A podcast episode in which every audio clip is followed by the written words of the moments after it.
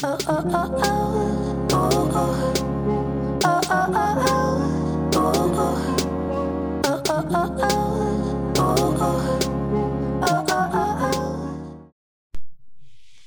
大家好，我是凯利哥。这两天我们去看了一部国片，叫做《听见歌在唱》。那其实这一两年，我觉得不管是台湾的电影，或者是台湾的偶像剧，其实越拍越好，而且质感也越来越好。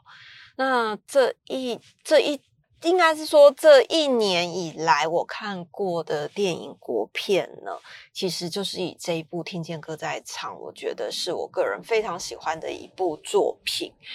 原因是因为我觉得它，它除了是一个呃真人真事改编，因为我一直以来就都还蛮喜欢这样题材的电影，我觉得会是比较一个励志，然后比较。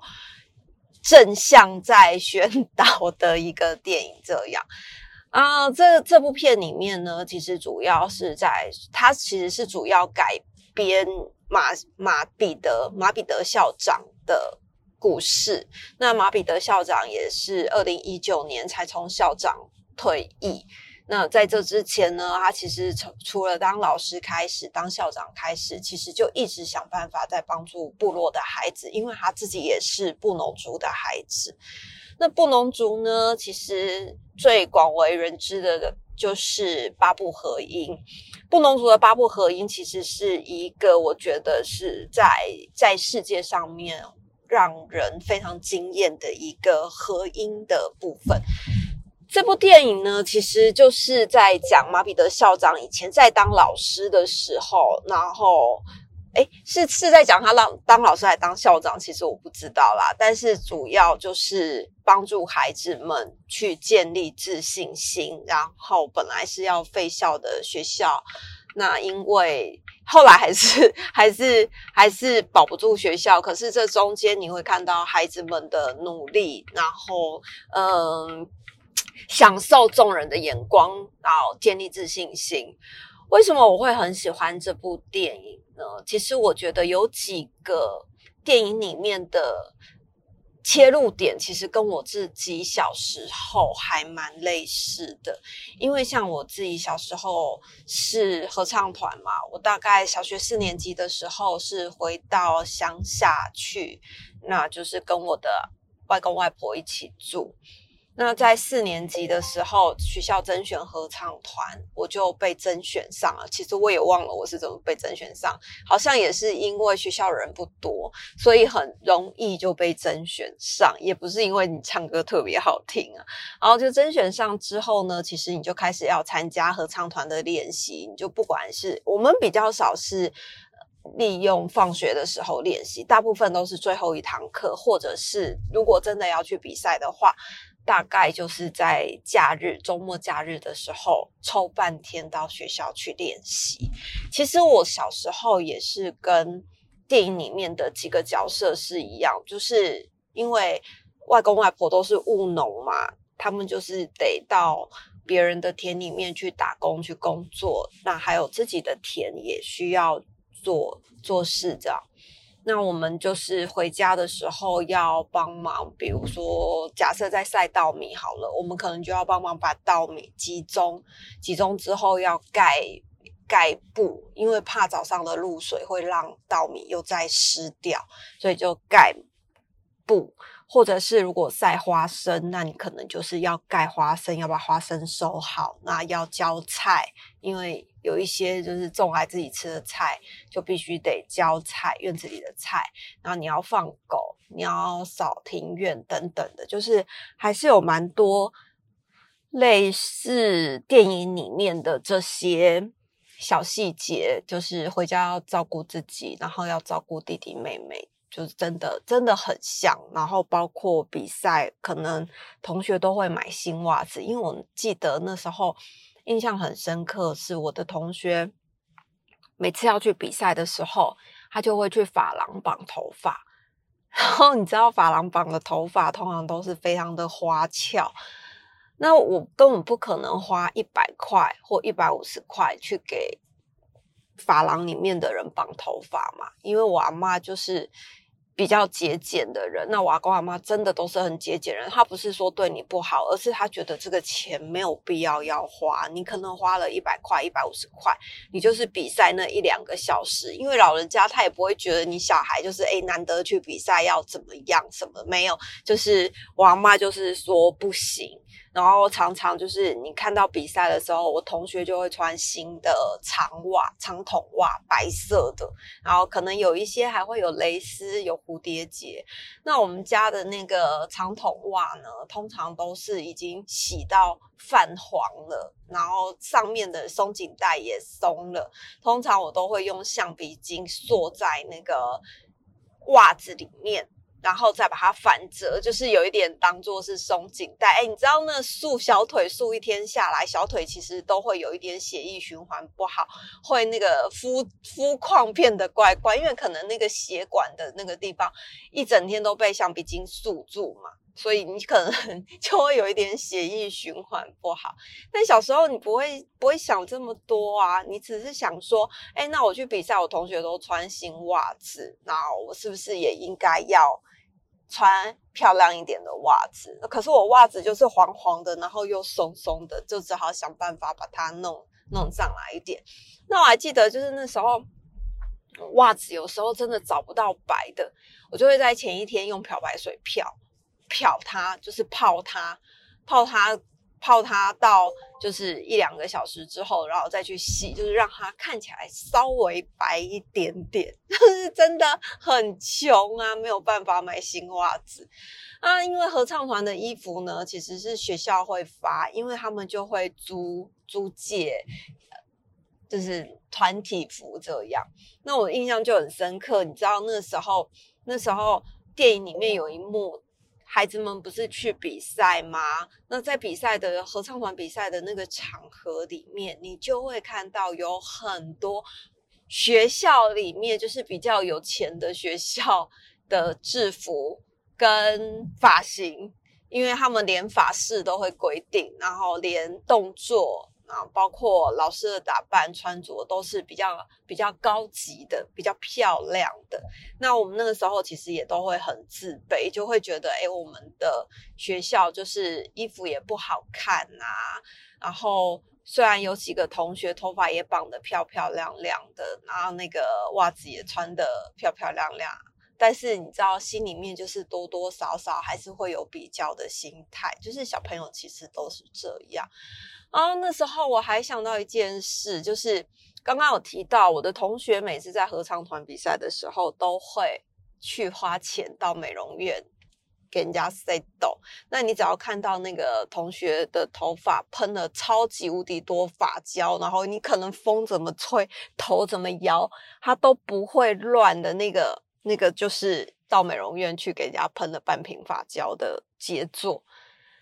那我阿妈呢，其实也还蛮会绑头发的。我都常常跟我阿妈说，我的头发到学校的时候，等到上台比赛就会乱掉了，因为会有一些那种小杂毛会飘出来。好，我就整个头就是毛毛的，不好看。然后每次上台之前，我就要去厕所用水。把我的头发抹抹的跟很像，远远看的时候很像跟我同学一样抹发胶，但是就是用水做一个 假装短暂的效果。所以我每次上台前，我一定就是洗洗手，然后用手沾水把我的头发弄湿，然后整个看起来远远看就也是很像喷发胶。那小时候就觉得发胶是个高级品啊。哦，我就跟我阿妈讲说，哎，阿妈，那我我这次上台比赛啊，就是很重要，可能是县比赛、县县市的比赛，可能头发要绑的光滑一点，这样，不然我同学都喷发胶，那我阿妈也不可能为我比赛去买一瓶发胶啊，平常家里也没人在用，哦，就跟阿妈讲嘛，结果你知道我阿妈超妙的，我阿妈呢。每次洗完头，我阿妈真的是到了年纪很大到过世的时候都没有白发哦，就我阿公跟我阿妈真的很厉害。然后，而且我阿妈的头发都是那种非常的柔顺的柔顺。哎呦啊，我阿妈有白发，忘记了，就是她老一点的时候有白发，但是她的头发发质是很柔顺。在我印象，她年轻不是年轻，就是我她四十五岁当阿妈，哎，对，大概四十岁吧，四十岁的时候当阿妈，所以差不多我十岁的时候，她大概五十岁左右。我都记得她的头发是很很油亮的，这样就是整个看起来就是非常的柔顺，然后柔亮。这样，我阿妈在浴室里面呢，就有一瓶那种，就是嗯，像是人家装麻油那种没有标签的麻油的那一种罐子，然后一罐可能七百沫。我阿妈的浴室里面就摆了。一罐那个东西，然后每次用完的时候，它就不知道从哪里又再生出来一罐。那我以前非常讨厌那个，因为那个是我阿妈的发油。那那个发油呢，可能就是到镇上里面，它可能就是某一种植物榨出来的油，真的很天然。然后你知道，很天然的油。的东西，你可能放了两三个月之后，它的油耗味就会很重。那你想想看，那个东西七百沫要擦头发，通常我阿妈一罐都用差不多两年。那你你就知道，就是三个月就会有油耗味的东西，放了两年之后，那油耗味有多重，就是真的很重。可是你说它有没有变质？其实我也不知道，因为我阿妈一直以来就是用那个东西当发油。那我就记得那一天早上，哎，前一天我就跟我阿妈说：“阿妈，我明天要合唱团比赛，那可能六点就要从学校出发，因为可能要到外县市。”啊，我就说六点就要出发了，六点要去学校搭游览车。我阿妈就说：“好，那四点起来。”四点起来，我帮你绑头发，然后我就有点高兴，因为我阿妈从来不会在我合唱团比赛的时候说要帮我绑头发，就是那个时候他们可能觉得赚钱是比较重要的，就比较不会把心思放在孩子们的身上，更不用说什么跟我去看比赛，然后去帮我拍照就没有。那。隔天就是我阿妈就说，那就是四点起床，我帮你绑头发。我就跟我阿妈说，阿妈我要那个就是头发要光亮一点，因为我不要那种就是每次上台之前我都要把头抹湿。啊，王妈就说好。就你知道隔天 我真的完完全后悔。隔天我四点起来，我还记得我阿妈帮我绑什么样子哦，因为我阿妈会绑的就是那几种样子。我阿妈那一天呢，帮我绑两根，就是高马尾，然后是两边两边的高马尾，然后下面有非常多条的小辫子，就是听起来是一个很不错的发型嘛，两根，然后又很多辫子。但问题是我阿妈应了我的要求。我不要毛毛的发型，那你知道小辫子其实又是最容易出毛的，就是会炸很多小细毛出来。我阿妈就用她的发油，然后呢，不知道抹了多少在我的头上，结果我那天绑完之后啊，我的整个头啊，好油亮，好油亮，就算了，我整颗头一直发出我阿妈的那个油耗的臭味。我那时候心里就在想说啊，这可能只有我一个人闻到，因为可能我长期都会在在浴室里面闻到阿妈在用这个发油的味道，所以可能只有我闻闻到。结果我到学校去之后，我同学说：“天啊，你的头好臭哦！” 就是我整个头是散发出。好像很久没有洗头那种油油油的，因为我阿妈不知道抹了多少，就是整颗头是油的，然后而且一直散发出油耗味。那我也很抱歉啊，我真的没办法，就是我阿妈就是这样弄。后来我我那次之后啊，我就真的不敢，就是真的不敢不敢跟我阿妈说我要油亮的头了。后来。再有一次六年级，我记得六年级最后一次要去比赛，那我就想说，这几年来我都没有去给人家洗过头，就是去去弄头发的时候，同学都会弄得漂漂亮亮，所以我就跟我阿公要钱，因为我阿公比较好说话，而且我阿公就是对孙子掏钱就也还蛮大方，但我们都知道阿公阿妈很穷，就平常不太敢要钱。那因为我想说六年级最后一次了，我好像应该要去弄漂亮一点登台，我就跟我阿公说：“阿公，我明天要合唱团比赛，你可不可以给我钱？我想去去那个村子外面给人家绑头发，然后我不要洗，因为你可能洗加绑要很贵。我就跟他说，我就是绑头发就好了。哦，我有打听过，同学说要五十块还八十块，我忘记了，就是去去让人家绑。然后我阿公就说好，阿公就给我钱。然后出去的时候，我阿妈就叫住我，她说你被 k i d 我就说我要去绑头发，他就说谋猜紧，就是去去唱个歌，还要给人家花钱绑头发。他说明天早上我帮你绑就好了。对啊，我怎么敢拒绝我阿妈呢？所以。小六最后一次的合唱团比赛，我还是顶着一个非常油腻的臭头上台唱歌。对，可是那个时候，你知道，因为完全是没有照片，而且我参加合唱团三年多来，我阿公跟阿妈都没有听过我唱歌。那我也是跟电影里面的孩子一样，当老师说你要学会看五线谱，你要学会强弱渐强渐弱。那因为我是唱第三部，就是高音部的，所以我很多的。声音什么的是要拉上去，然后要要唱的更好，我就只好回家。那时候我都记得，就是回家的时候，老师就说你们要回家练习哦。好，然后回家的时候就开始浇菜，然后在田里面拔菜、拔花生等等的，你就是一边在练习，这样就是一边 同步的。而且那时候就是也都没有声，也没有那种什么手机，然后或者是收音机什么可以听。老师怎么唱嘛？没有，因为如果像现在练习就很方便，但是那个时候你就是只能凭记忆点，然后回家努力的唱，真的完全就跟电影一样啊！所以这部电影真的让我感触非常的深，是因为很多的事情，其实我昨天看完电影之后啊，我就跟因为我是跟小鹿一起去看嘛，那我就在电影里面我就。看完之后，我就问小鹿说：“你看完之后，你有什么感想？你有没有觉得在台湾的这片土地上面，有的人是可以很安逸、很奢华的在过日子，很奢侈的在过生活？那可是同样在这片土地上面，也有人是这样过生活，就是他们必须要为每一餐去苦恼。那回家的时候，可能要帮忙打工，那一样是小孩，可是。”每个人过的方式不一样，但你会发现他们其实都是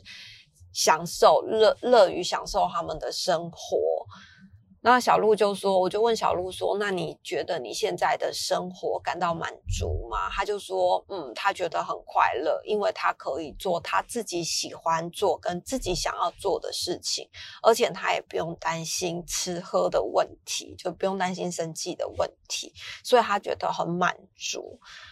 那其实我我就跟他讲，其实我自己小时候的经历是这样的，所以当我现在有一点点能力的时候，我会很乐于的想要跟别人分享、跟付付出，因为你知道，在这世界上的，就是在台湾这片土地的很多角落，都还是有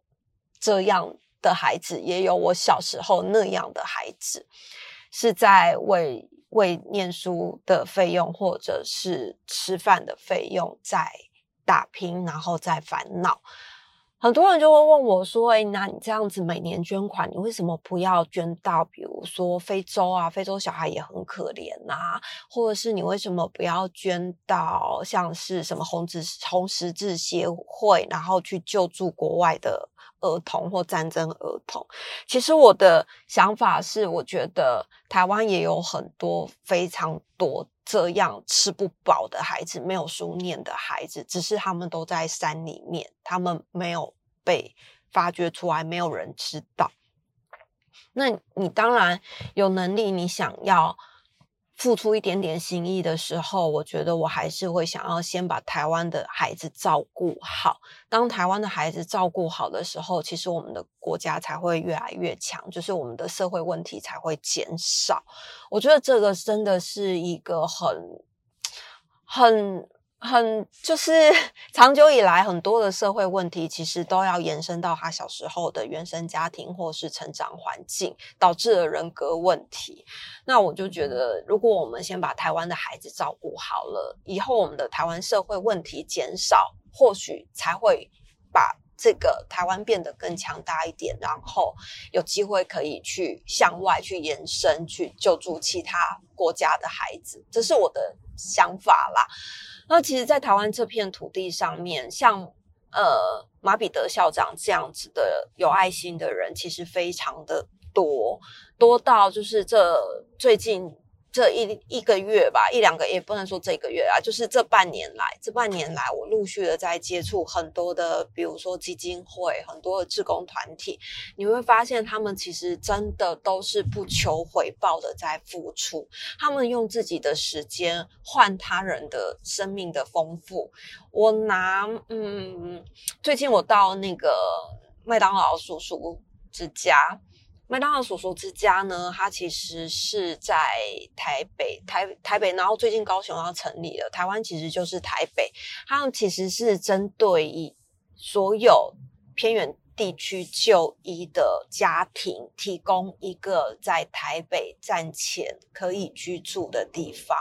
以前我就听过麦当劳叔叔之家，可是我没有很实际的了解。我知道他们那个地方是有一个住宿的中心。你是外地来就医，因为有的时候像是癌症病童，他可能治疗期长达半年、两年、一年。可是还这个家庭每次到台北来的时候，就是会是一个。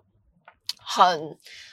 很花费很多，你不管是交通的费用、住宿的费用，尤其是当你孩子住在加护病房的时候，你家长要住在哪里？你一定就是住饭店嘛。那这个这个住饭店的这件事情，不是一两天，或不是。一两个礼拜就可以解决，而是它是一个长期的抗战。所以麦当劳叔叔之家它就提供了房间，目前在台北有三十二个房间，三十二个房间是可以让偏远地区、新北市以外的家庭就医家庭首先申请入住。那入住。就是你进来住之后，你其实真的不用花一毛钱，它就是免费让你住，而且房间是非常温馨，环境非常温馨，而且床单什么都有志工在帮忙，然后包括用餐区的地方，他们每天早上都有志工来帮忙煮早餐给这些家长们吃，